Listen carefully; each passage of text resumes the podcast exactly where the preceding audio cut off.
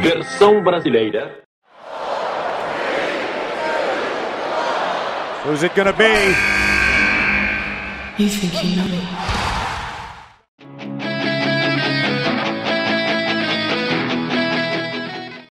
Bom dia, boa tarde e boa noite. Esse é o Over the Top Rope, a sua enciclopédia da luta livre. Eu sou César Ferro e no programa de hoje vou contar para vocês algumas fofocas, algumas histórias curiosas dos bastidores da New Japan Pro Wrestling, a principal companhia de luta livre do Japão.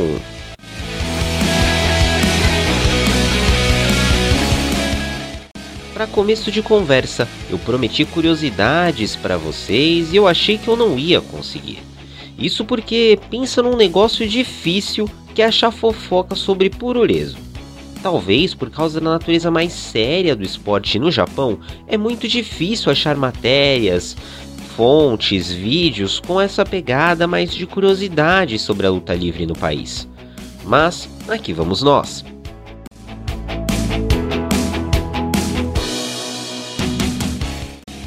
Essa é a mesma visão quando o assunto é NJPW, de que é um lugar mais fechado, mais, como eu posso dizer, privado. E essa é a principal companhia no país. Diferente das grandes companhias americanas como a WWE e a AEW, que conhecemos muito do que acontece por trás das câmeras, o mesmo não se replica na empresa nipônica. Mesmo assim, existem algumas histórias deveras interessantes para ser contadas.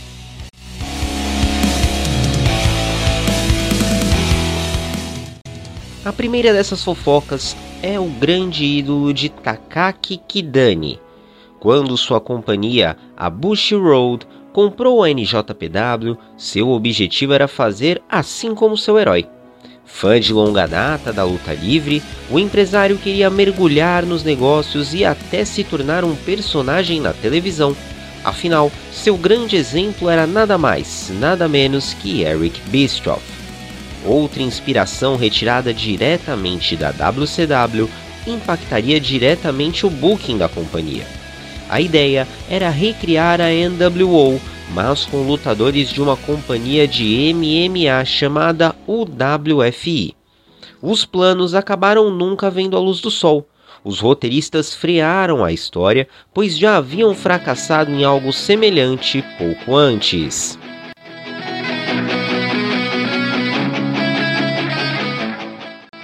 Se você, como eu, foi um grande fã do WWE SmackDown contra Raw 2011, você conhece a Yukis. Sério, eu joguei muito esse jogo. Tem uma música, eu acho que era do Dolph Ziggler, que tocava quando você estava criando o personagem, e ela tá tatuada no meu cérebro até hoje. Mas voltando, a Yukis era desenvolvedora dos games antes da 2K assumir a parada, e ainda assim seguiu trabalhando com eles em muitos títulos. Tenho certeza que você está se perguntando o que, que isso tem a ver com o assunto do podcast, mas eu explico. A Yux ela foi e de certa forma ainda é dona de boa parte das ações da NJPW. Pouco antes da companhia entrar em crise, ela comprou.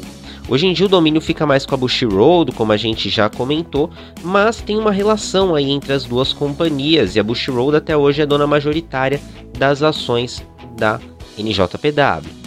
E com isso fica o questionamento se estivemos próximos de um NJPW contra a WWE nos videogames mas a realidade não é bem assim.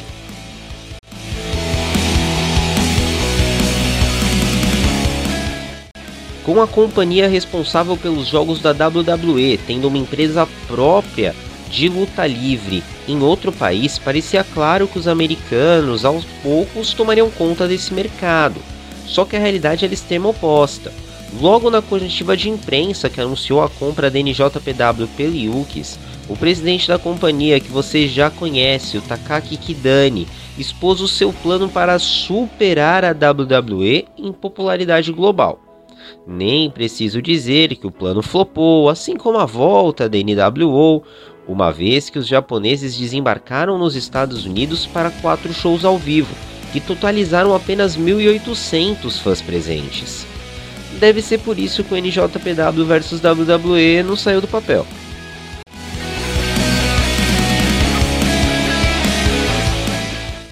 Voltando um pouco na história, mas continuando falando sobre o alto escalão da NJPW, ser o dono de uma empresa de luta livre sempre tem suas vantagens, principalmente se você é um lutador ativo. E foi usando dessa artimanha que Antônio Inoki se coroou o primeiro campeão mundial da IWGP. Só que isso é um assunto polêmico, pois Hulk Hogan ganhou um título na empresa antes desse, sobre Inoki, e para ele, ele sim, Hulkster, que é o campeão inaugural. A NJPW não pensa assim, visto que, na opinião deles, o cinturão conquistado pelo americano nunca foi pensado para ser defendido, então não pode ser considerado o protótipo do título mundial. Só fechando esse assunto, o alto reinado de Inoki não foi longo, porque o lendário lutador japonês acabou tendo que deixar o campeonato vago por uma lesão. É karma instantâneo que fala?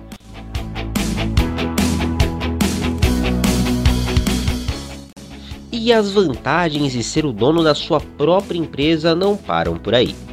Akran Pahawan, talvez um dos maiores nomes da luta livre paquistanesa, foi convidado para uma luta contra Antônio Inoki, mas digamos que acabou não seguindo as regras. Ele legitimamente mordeu o braço do gigante japonês, conhecido por não levar desaforo para casa. Resultado, Inoki literalmente quebrou o braço de seu oponente e a luta acabou sendo interrompida, assim como a carreira de Pahawan.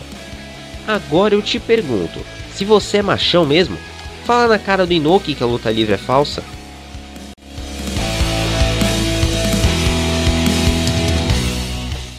Mais cedo comentamos sobre o karma instantâneo e agora o assunto tem detalhes do tipo também. Que Brock Lesnar foi um campeão prodígio na WWE, você sabe. Você também sabe que ele tentou fazer seu nome na NFL e não deu nada certo, mas que no MMA ele se tornou um dos grandes pesos pesados na história. Mas você sabia que neste meio tempo a besta encarnada foi campeão na NJPW? Sim, ele conquistou o título máximo da companhia em uma breve passagem após não conseguir entrar na Liga de Futebol Americano. Apesar de ser coroado, Lesnar não queria lá muito defender seu título. Bravos com a postura do lutador, a NJPW simplesmente não se mexeu para renovar o visto de trabalho dele, forçando o americano a voltar para seu país.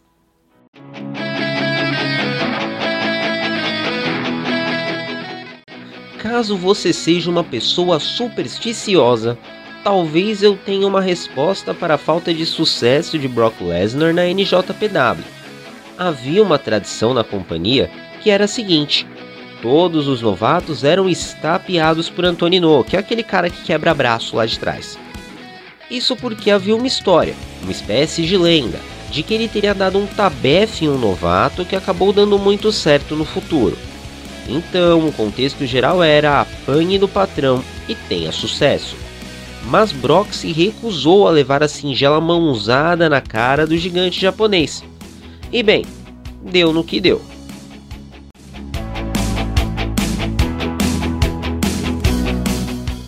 Falando de outro norte-americano destacado a passar pela NJPW, chegamos nele, Kenny Omega, responsável por algumas das lutas mais memoráveis da companhia na história recente, sua barra ficou bem suja com os líderes da empresa quando decidiu voltar para a América. Na mídia, a empresa tentou enterrar o lutador, mas acabou apenas estremecendo a relação entre ambos os lados.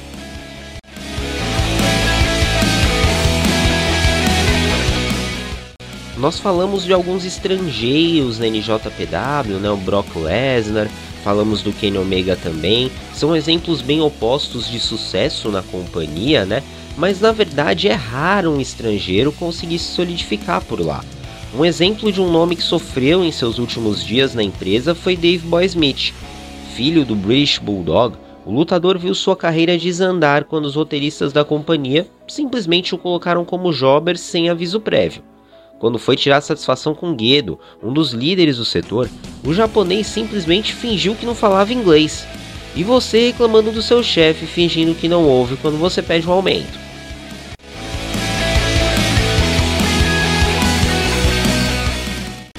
Já falamos no episódio passado que o purureso é mais puxado para a pegada esportiva e com ela vem a zebra. Caso você não seja uma pessoa dos esportes tradicionais, eu te explico o contexto da zebra. Se diz que deu zebra quando uma equipe ou atleta pretensamente muito mais fraco do que os favoritos leva melhor e conquista a vitória. Não foi bem essa a situação na NJPW, mas eu te explico. Entre 2003 e 2006, a companhia trouxe vários lutadores de outras modalidades, e isso acabou tendo algumas consequências. Uma delas foi o reinado de Hiroyoshi Tenzan como campeão da IWGP. Com o título definido por meio de um torneio, o campeão escolhido era Yuji Nagata, mas ele acabou nocauteado por Tenzan ainda nas semifinais, acabando perdendo a luta por não conseguir fazer o kick-out. Com isso, Tenzan avançou no torneio e acabou ele mesmo sendo coroado. Ou seja, deu zebra.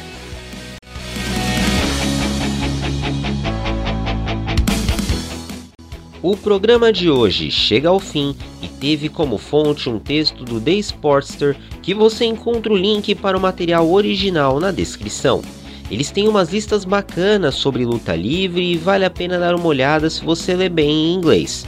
No próximo programa, vamos elencar os melhores nomes da história do Purureso. Então já sabe, já prepara papel e caneta, anota os nomes para pesquisar depois porque só vai ter cara brabo.